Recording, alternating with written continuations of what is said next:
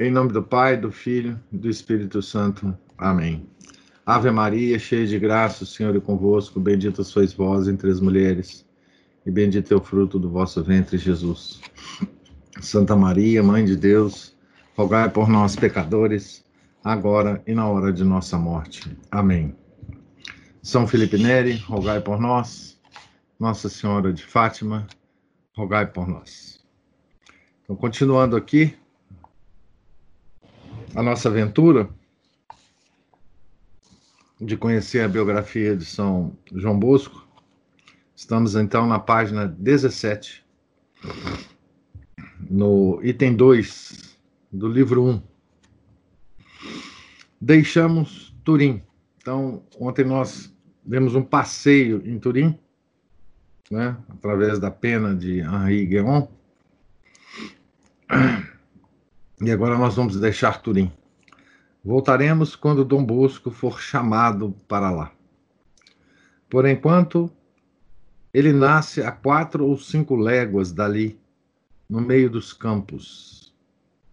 As montanhas recuaram. A linha da colina que fecha o vale do Pó esconde a cidade. Quanto mais descemos para o sudoeste, mais diminui sua encosta. Encontra-se Thierry, uma pequena cidadezinha de planície, mais camponesa que burguesa, com sua modesta acrópole, peculiar a todas as localidades da região.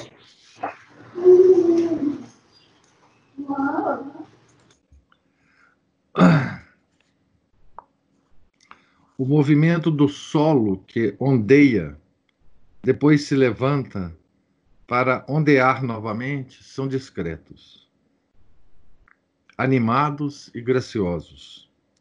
Fundos de pasto, vegetação, álamo, álamos, salgueiros, algumas colinas com vinhas em linhas espaçadas, formando altos tabiques paralelos nos quais mergulhávamos distraídos alguns campos de trigo e milho, amoreiras esparsas e sempre dominando esses tesouros naturais e no mais alto ponto do cerro, uma alegre povoação. Andesano, Anciano, Mombelo, Moriundo e mais afastada, Moncuco, de que falaremos. Assim chegamos a Castel Novo d'Asti, importante povoação comercial que cresceu sobre um rochedo, coroada por três torres vigilantes, cujo batistério teve a honra de presidir o nascimento espiritual do santo.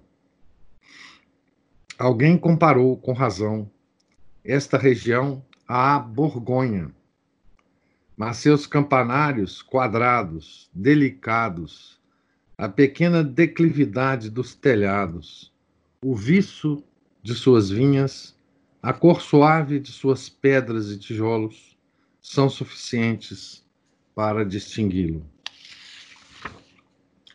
Seu vinho é menos poderoso, mas contém tanta luz.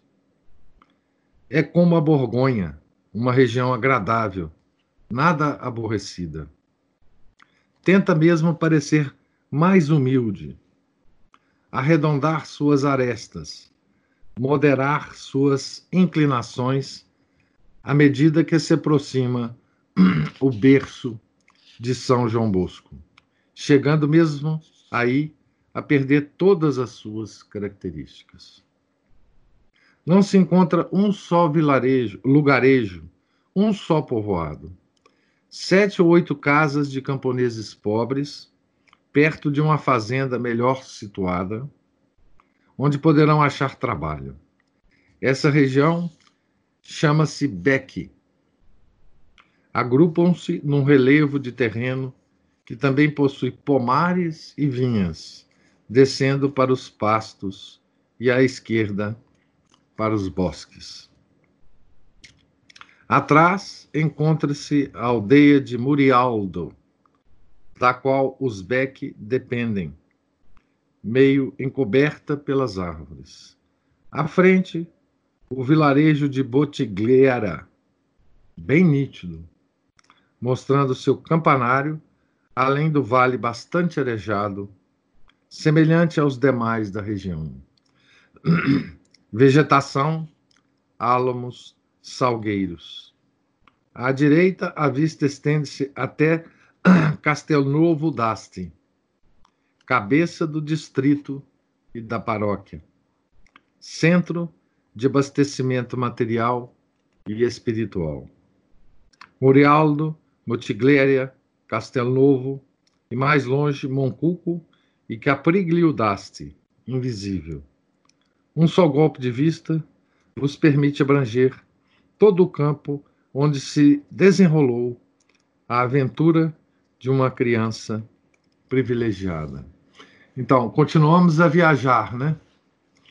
Pela pena de Henri Guéon, que nos dá uma, uma, uma visão, digamos assim, bem nítida e às vezes aqui e ali poética, né?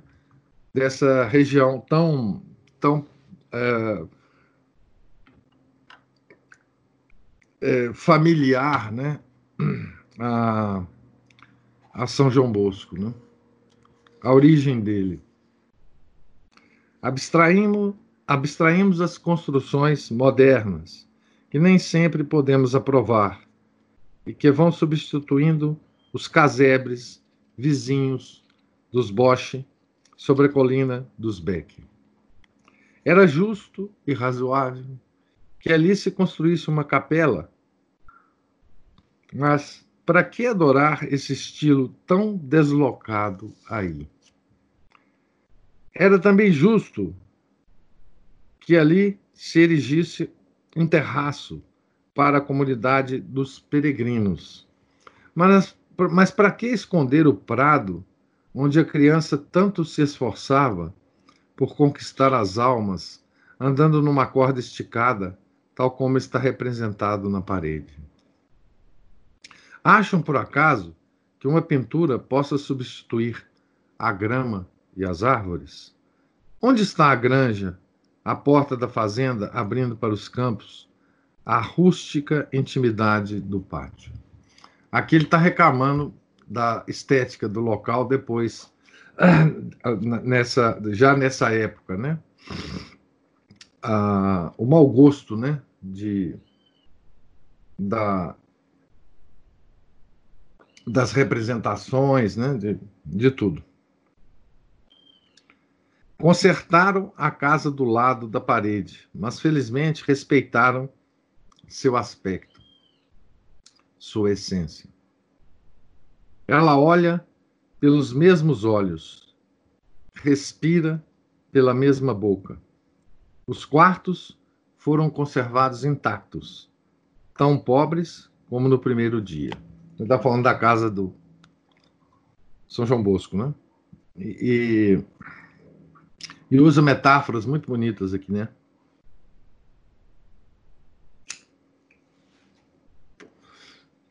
Dizendo que a casa olha pelos mesmos olhos, né?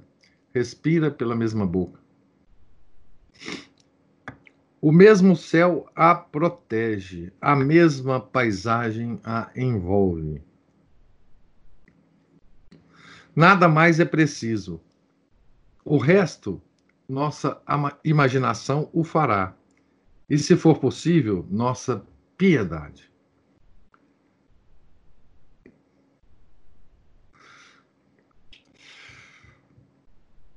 No dia 16 de agosto de 1815, o dia seguinte da festa da Assunção, num dia quente e claro, é-nos permitido acreditar, João Bosco nasceu sob as velhas e redondas telhas da coberta em suave declive que vemos diante dos olhos. Então, 1815, né?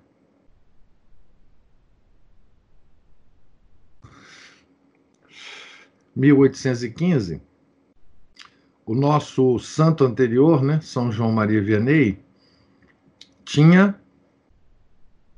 Ele nasceu em 1786, 14 mais 15, 29 anos, né? São João Maria Vianney tinha 29 anos quando São João Bosco nasceu. Então eles foram, de certa forma, contemporâneos, né? Tá certo?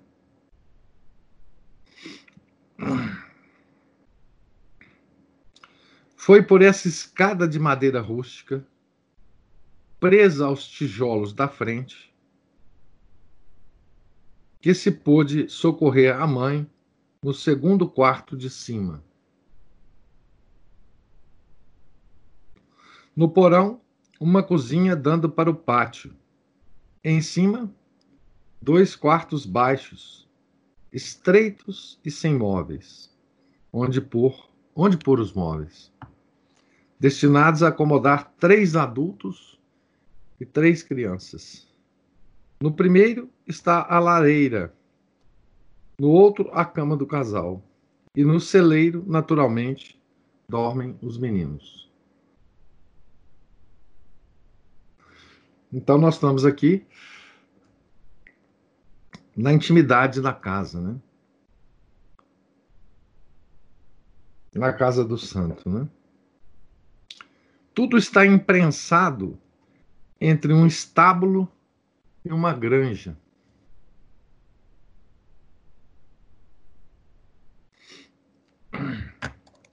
Separados por uma parede, feixes de trigo, animais e pessoas. Nós, nós temos bem a, a imagem, né? Uma casinha entre um, um estábulo e uma granja. Para ficar mais à vontade, devia-se descer até a cozinha.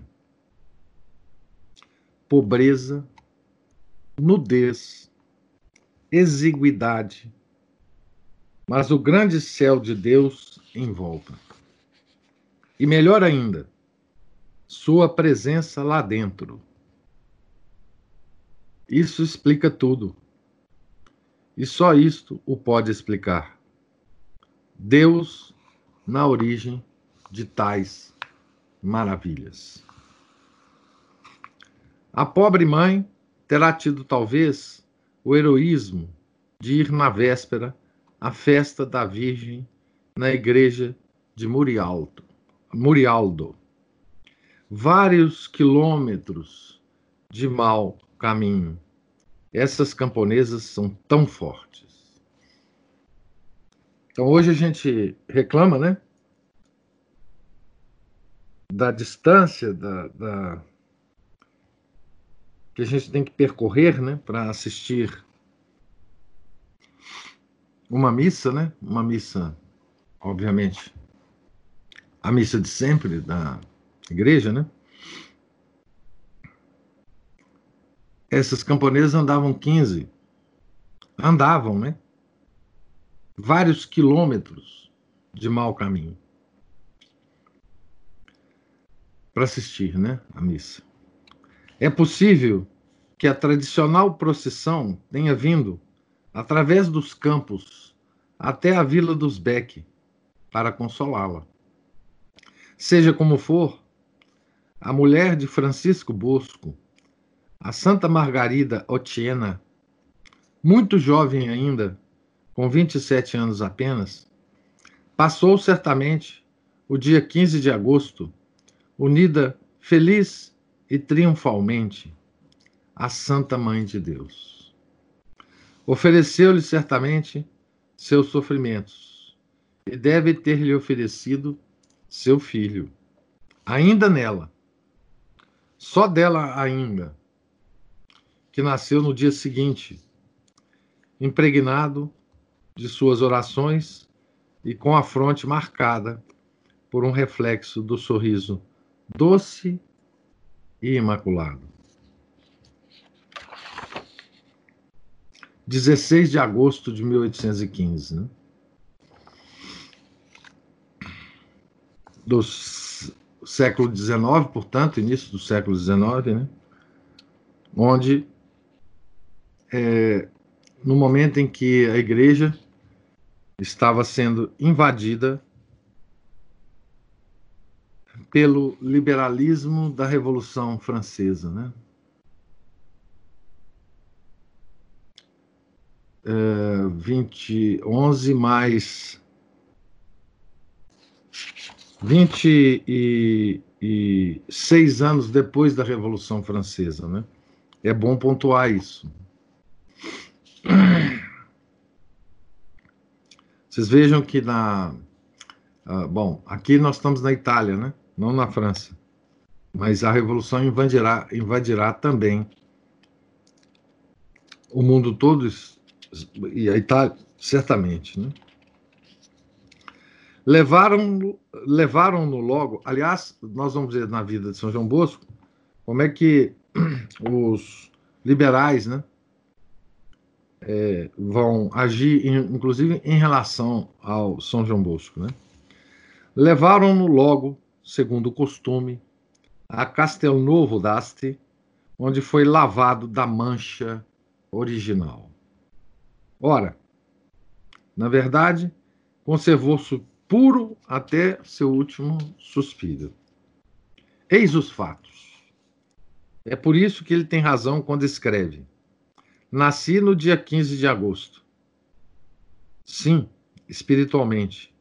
Teve duas mães, uma do céu, outra, uma do céu, outra na terra. E a ambas soube honrar.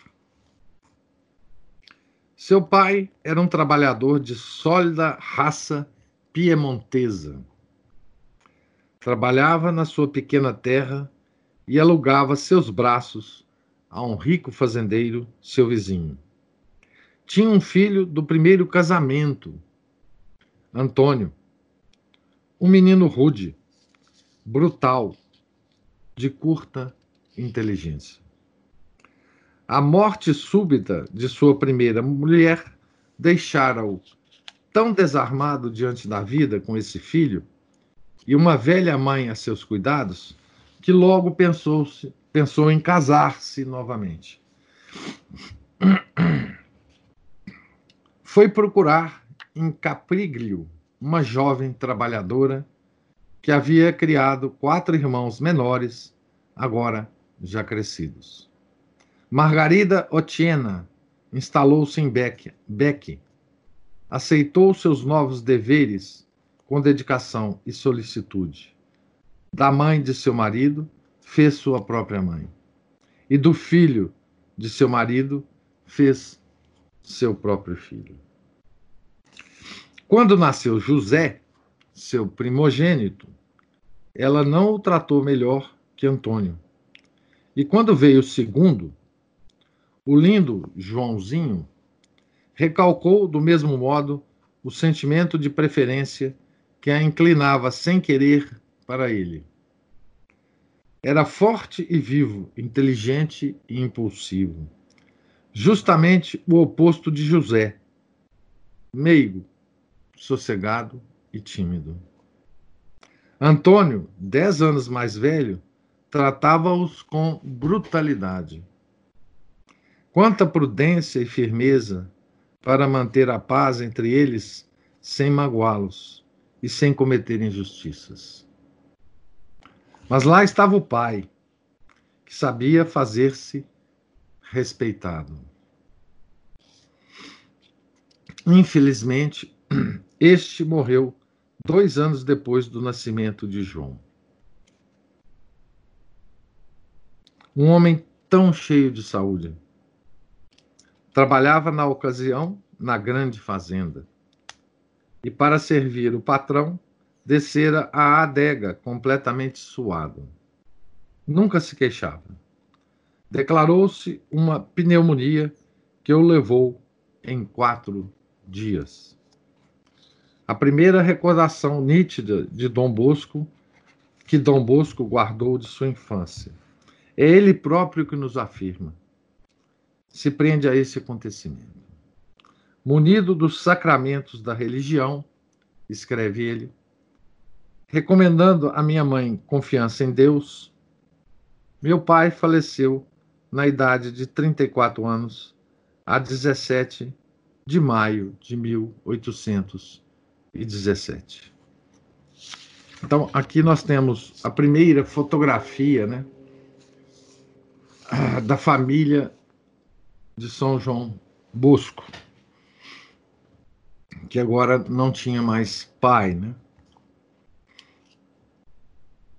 E aí nós vamos ver a sabedoria da mãe, né? Como que, que ela pôde manter né, o equilíbrio dessa família. Vem, João, vem comigo, repetia a mãe. A mãe sofredora, a dolorata genitrite. Aqui, a dolorata genitrite, mãe das dores. Está em latim, né? Se papai não vem, eu não sairei daqui. Pobre filhinho, vem comigo. Não tens mais pai. Ela tomou-o pela mão e fê-lo retirar-se à força. Eu chorava, diz o santo, porque havia chorar. Pois não podia na minha mãe pois não podia, na minha idade, calcular o que tinha perdido. O cérebro de uma criança é incapaz de pensar na morte. Nela só poderia ver o nada, e o nada é impensável. A criança nasce para a vida. Suas forças tendem para o ser. Ela tem razão. A morte não existe. Eis a jovem mãe só, em face de um dever acabrunhador. Uma avó quase inutilizada, um pequeno enteado de 12 anos, que não é nada amigo, dois filhos pequerruchos e campos estéreis. Desgraça que a atingiu em uma época calamitosa e não poupou ninguém nas redondezas. Um verão prematuro e escaldante queimou, queimou as plantações, exterminou a colheita. Nem dinheiro, nem trabalho. Os víveres atingiam preços fabulosos. Encontravam-se nos campos, conta-nos Dom Bosco, homens mortos de fome a boca cheia de ervas mastigadas.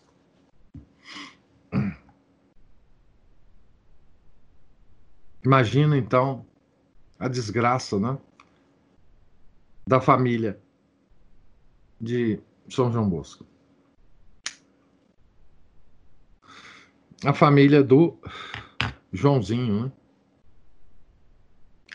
Era, pois, a ocasião de uma mulher superior mostrar seu valor. Quanta economia obstinada, quanto devotamento para aproveitar o mínimo socorro, o menor esforço, a mínima sobra para vencer. Aqui a gente vai ver o quanto a santidade de são João Bosco de, se deve à, mãe, né?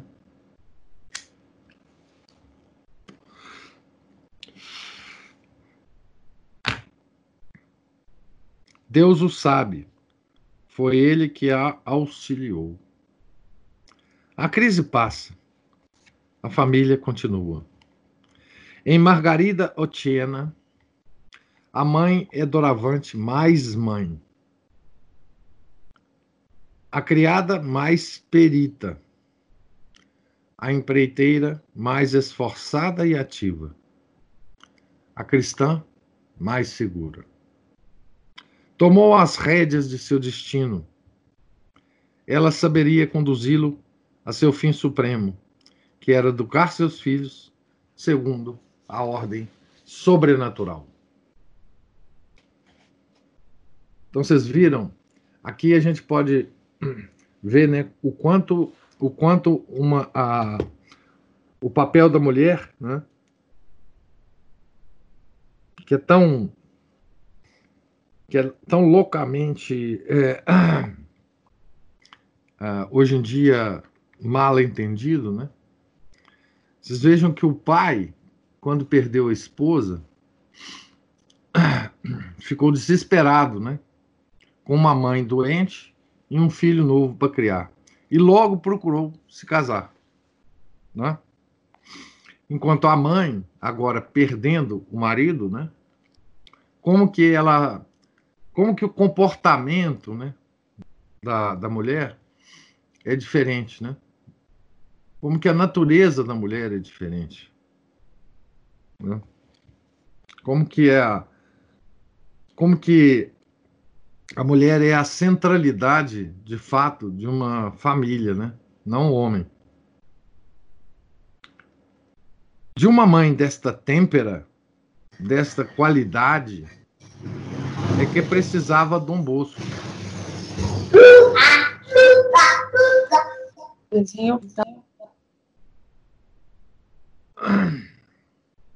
A vocação aparentemente inata do pequeno santo não se explicaria sem ela. Ela trouxe muito. Sua mãe deu-lhe muito. Ele, desculpe, ele trouxe muito. Sua mãe deu-lhe muito mais.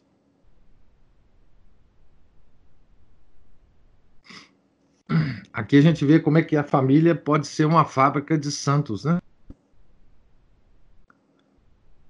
Mal conseguimos hoje em dia compreender a sólida piedade destas famílias do campo, que prepararam uma Bernadette de Saberu, né? um cura d'Ars, um João Bosco todos camponeses, né?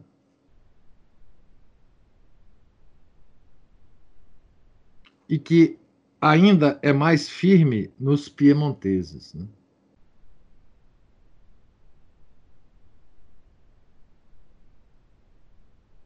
Essa essa coisa dos, dos camponeses é muito forte mesmo, né? Vejam que que nossa Senhora, né, no século XIX, início do século XX, né, ela aparece para pastorzinhos, né, para camponeses. Ah, em La Salette, para Melânia e o Maximiano, em Lourdes para Santa Bernadette de Sabiru, né? e em Fátima, né, para os pastorzinhos, né, também camponeses. É, é quase que uma, uma escolha meio que forçada da Nossa Senhora, né? Porque é ali que ela encontrava piedade, né? E alguma possibilidade de, de passar a mensagem, né? Para o mundo, né? Para os os homens das, das cidades, né? E aqui ele compara bem, né? Os camponeses, né? Bernadette, Curadares e São João Bosco. Né? Camponês era também, não é ocioso lembrar, né? O São Pio X. Né? Nada a perturba, nada a faz ceder. As ideias que se dizem novas, as liberdades, as divagações do século não conseguem demovê-la. As liberdades é o liberalismo, né, gente? As divagações do século são os tais intelectuais, né? Dos, do, do, da época, né?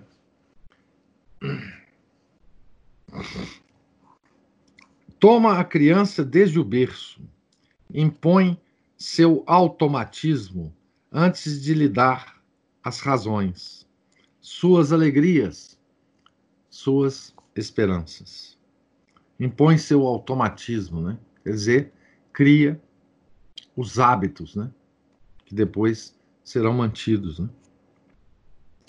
É loucura esperar que o garoto seja capaz de escolher, com seguro raciocínio e ampla liberdade, tais deveres, tais credos, tais práticas. Quão diferente é hoje, né? Que a gente. É, que nos é falado, né, que nós temos que dar liberdade para as crianças, né? Nós temos que ouvir as crianças, deixá-las fazer o que elas querem. A família tem um direito imprescritível sobre a criança, o de escolher em seu lugar. E deve evitar, na medida do possível, que, que a criança escolha o erro. E o erro nesse terreno é o esquecimento de Deus, de nossa divina predestinação. Quanto é importante a gente ouvir isso no tempo que a gente vive, né? Na, po na pobre estalagem dos Beck, Deus era sempre servido em primeiro lugar. Desde manhã, toda a família reunida rezava ajoelhada para que ele abençoasse o dia de trabalho. Na hora da mesa, a refeição. À noite, o sono. Aprendia-se a rezar muito antes de se aprender a ler. Logo que se pudesse repetir as palavras, juntar as mãos. A mãe não sabia ler, mas sua memória era poderosa e sua palavra sábia. Alimentou-se sempre com a verdade. Ela não tinha uma devoção estreita e maquinal, afastada da vida. Gostava de tomar como testemunhos, diante de seus filhos, o dia, as flores, a noite, os astros. Se Deus nos deu, sem nada pedir, tão lindo e magnífico espetáculo, como será, pois, o paraíso? Ela se extasiava diante de uma estrela ou uma rosa. Quantas belezas, meus filhos, o Senhor criou para nós. Aqui é uma é uma lição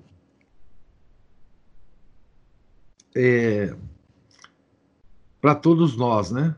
Quer dizer que a mãe de São João Bosco, ela via Deus através das coisas criadas, tá certo? Através da criação, nós vemos Deus, não é isso? Por analogia. Aqui nós vemos uma uma posição que a igreja sempre manteve, né?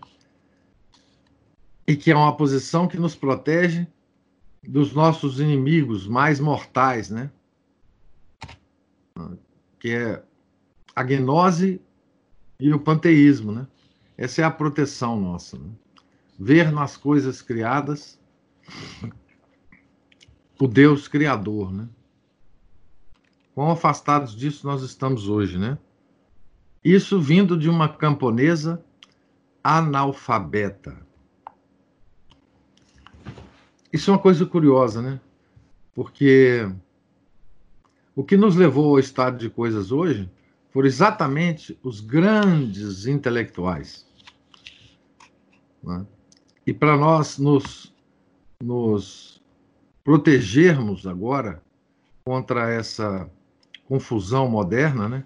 nós temos que ouvir os camponeses analfabetos. Temos que ter humildade para isso, né? Quantas belezas, meus filhos, o Senhor criou para nós. Hoje em dia, pelo menos nos centros urbanos, né, nós não temos mais o hábito de contemplar a natureza, né? Não temos mais. Nós estamos isolados da natureza, praticamente, né?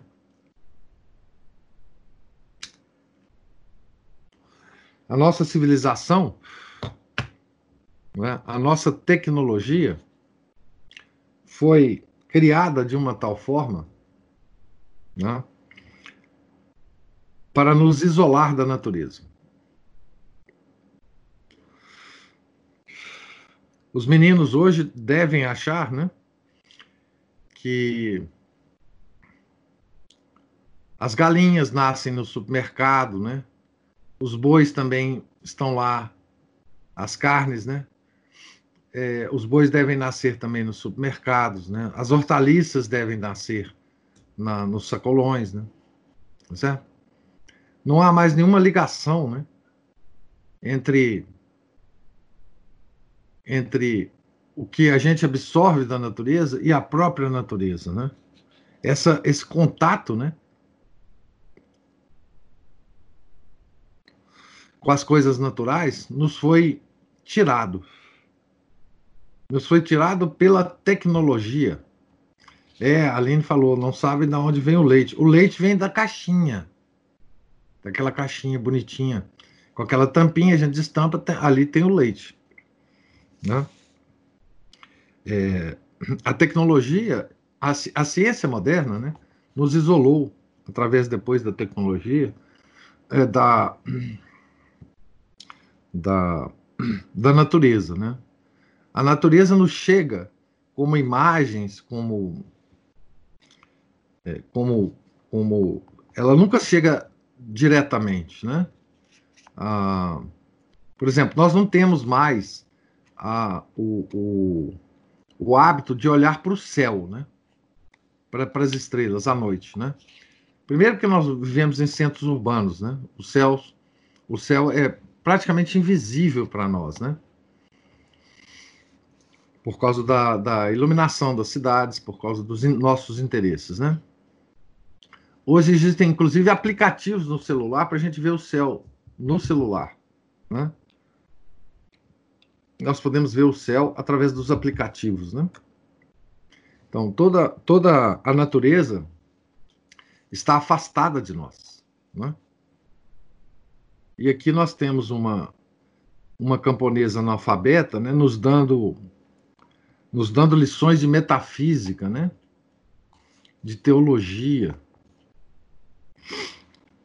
Que isto que ela está falando aqui está espalhado em obras de grandes santos católicos, né? São Paulo falava isso nas epístolas, né? São Tomás de Aquino fala isso sempre na obra dele, né?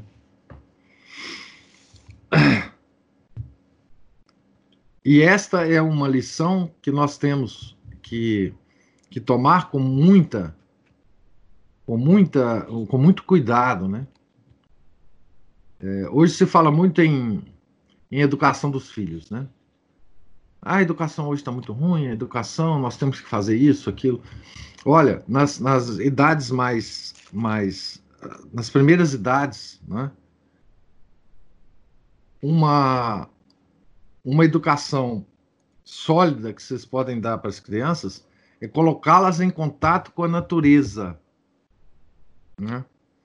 Hoje, inclusive, fala-se muito é, da, da, do papel da literatura né, na criação das crianças, para desenvolver o tal imaginário das crianças. Ora, você sabe que eu dou muita, muita importância à literatura, né? Mas a melhor coisa que se faz com as crianças, principalmente nos primeiros anos de vida, mais do que ler, não é? É colocá-las em contato com a natureza. esse contato com a natureza desenvolve a imaginação de uma forma absolutamente extraordinária. Né? Mostrar caramujo, mostrar tatu-bola, mostrar árvores, mostrar texturas de folhas, mostrar, enfim, plantas, é, é, árvores frutíferas, é, acompanhar a, o desenvolvimento de uma, de uma árvore, de uma fruta, de uma. É, é para a criança ter, inclusive, noção da sazonalidade da, das árvores ao longo do, do, do ano. Isso é muito mais importante do que qualquer educação é, possível hoje em dia. Coloquem as crianças em contato com a natureza. Olhem para o céu com as crianças. Dê nomes às estrelas, às constelações. E sempre, obviamente, observando para as crianças que isso tudo que ela está vendo, essa diversidade extraordinária das coisas criadas, tem a ver com o nosso Criador. Né? Tatu bola. Ah, tatu bola. Tatu bola é a coisa mais extraordinária que existe, viu, gente? Tatu bola é um negócio. Minhoca. Minhoca, né? Minhoca é fácil de achar, né? Minhoca é a coisa mais misteriosa que existe, né? Porque ela vive debaixo da terra, né? É uma coisa extraordinária. Minhoca para criança é. Então, é, é, mais importante isso do que ler um, um livro. Veja bem, a criança vê uma minhoca saindo da terra, debaixo da terra. Que coisa mais misteriosa, que coisa mais extraordinária, né? É, vários bichinhos, né? enfim, cobras, é, aranhas, aranhas pequenininhas, aranhas grandes, enfim. Eu tenho horror de aranha, tá? Mas, enfim, nos serões de família, contava histórias com a liberdade natural e saborosa que João herdou. Então, aqui, contar a história, né? Contar a história já é literatura, né, gente? Mesmo sem lê-las no, no, no, enfim, no livro, né? As maravilhas da, da história santa, a vida do menino Jesus e dos santos. Brincando, ensinava os rudimentos do catecismo. Imprimia nessas cabecinhas a, no, a noção do bem e do mal. Conversava com eles e os escutava sem rir sem prejuízo da sua autoridade, tratava-os de igual para igual. Quando procediam mal, mostrava-lhes o quanto se entristecia e repreendia-os com extrema brandura. Não os faria tímidos ou hipócritas. Sua maior preocupação era de alegrá-los. Seu argumento decisivo, que sempre lhe voltava aos lábios, era o seguinte: Meus filhos, Deus os vê.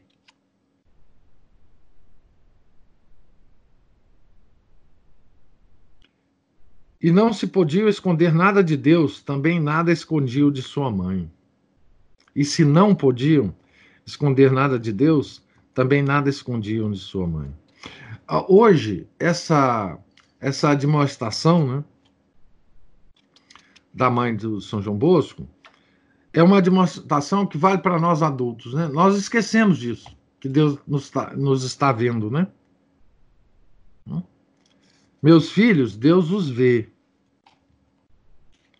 Deste modo, a existência de Deus, Criador admirável, Pai bondoso, e de seu Filho Jesus, menino dócil, trabalhador e puro, para eles era mais real que o vizinho que consertava sua grade no pátio. A oração a Deus era tão natural e necessária à vida como comer, beber e dormir. Sua mãe, ao rezar, parecia tão feliz que todos tentavam imitá-la esforçavam-se e o resto vinha naturalmente. Então, hoje em dia nós estamos preocupados nos argumentos de São Tomás de Aquino para a existência de Deus. Né? Ah, essa mãe aqui provavelmente nunca ouviu falar de São Tomás de Aquino. Tá certo? E os seus filhos também não. Claro, São João Bosco depois, obviamente, estudou São Tomás de Aquino. Mas eles aprendiam a existência de Deus no dia a dia.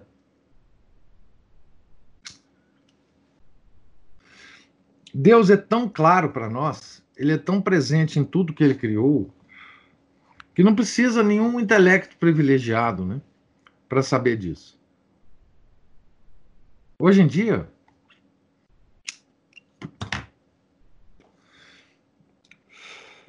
é tão difícil, né? A gente explicar isso para as pessoas, a existência de Deus, né? Hoje em dia nós temos ao nosso lado uma coisa muito nova na face da Terra, que é um ateísmo generalizado. Isso nunca houve na história do homem, nem na antiguidade pré-cristã. Tá certo? Nunca houve um desprezo tão grande para o sobrenatural quanto existe hoje. Por que isso? Porque nós nos afastamos das criações de Deus. E hoje nós temos uma abordagem é, em relação a essa criação de um intelectualismo e de uma superficialidade é, monstruosa. Né?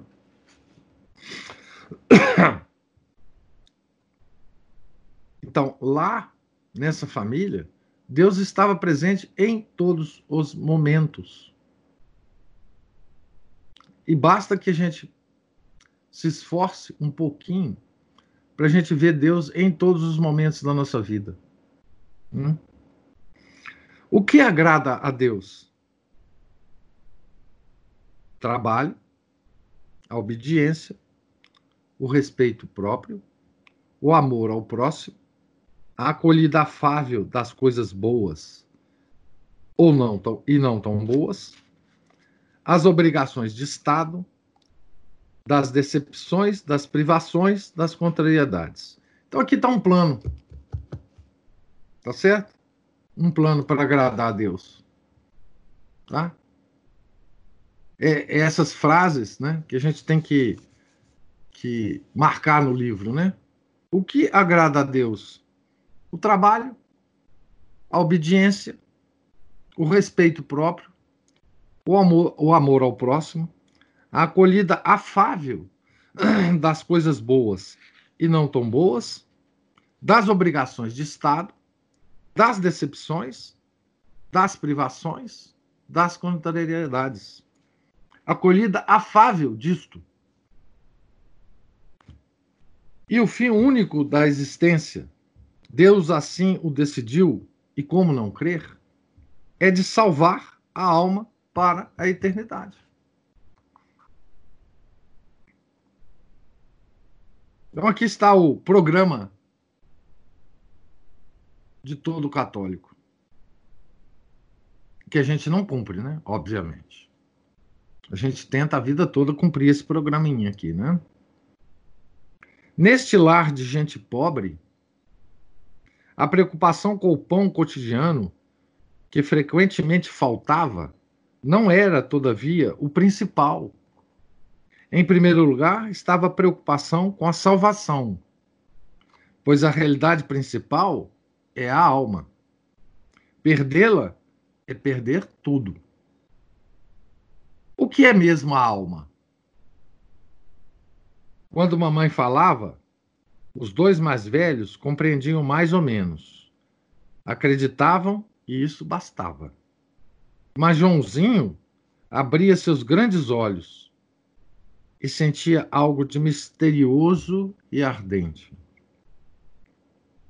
Sem o querer, já encaminhava sua vida. Recebia o germe de seu apostolado futuro e aos cinco anos, o germe se revelou. Então, vamos parar por aqui nesse suspense para as cenas do próximo capítulo, né? E nós veremos como o germe se revelou. Então, aqui está o resumo da, digamos, um resumo bem elucidativo, né? Da, das origens, é, nos primeiros anos de vida, né? De São João Bosco e de sua extraordinária mãe, Margarida Otiena. Tá certo? Pergunta a você se tem se vocês têm alguma observação, alguma pergunta.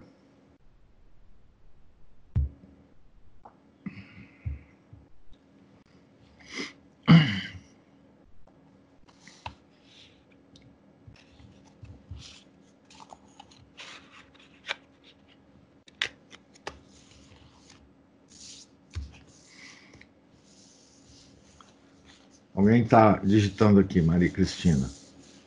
Vamos esperar. Aos, aos, a, entre vocês tem aí professoras e mães, né? É, ao invés de vocês se preocuparem com os, com os teóricos da educação moderna, né? Eu acho que esse esse trecho que nós lemos hoje traz muito mais sabedoria para a educação dos filhos e dos meninos e meninas, né? Moços e moças, do que qualquer tratado de pedagogia, né? Pois é, Maria Cristina fala: muito bom ver a importância da mãe na santidade dos filhos.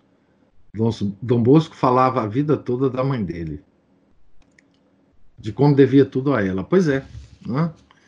Porque a formação é, do, do, do, São João Bosco, né? E veja, do Santo Curadares também, né? Ela foi toda feita em tenra idade, né? E depois, é claro, a vida continua e a graça de Deus continua a iluminar.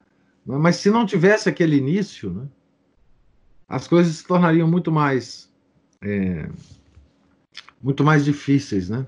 Então, o caminho da santidade, seja ele de que nível for, né?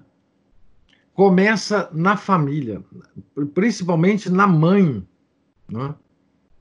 É, quer dizer, o celeiro de santos é a família, né?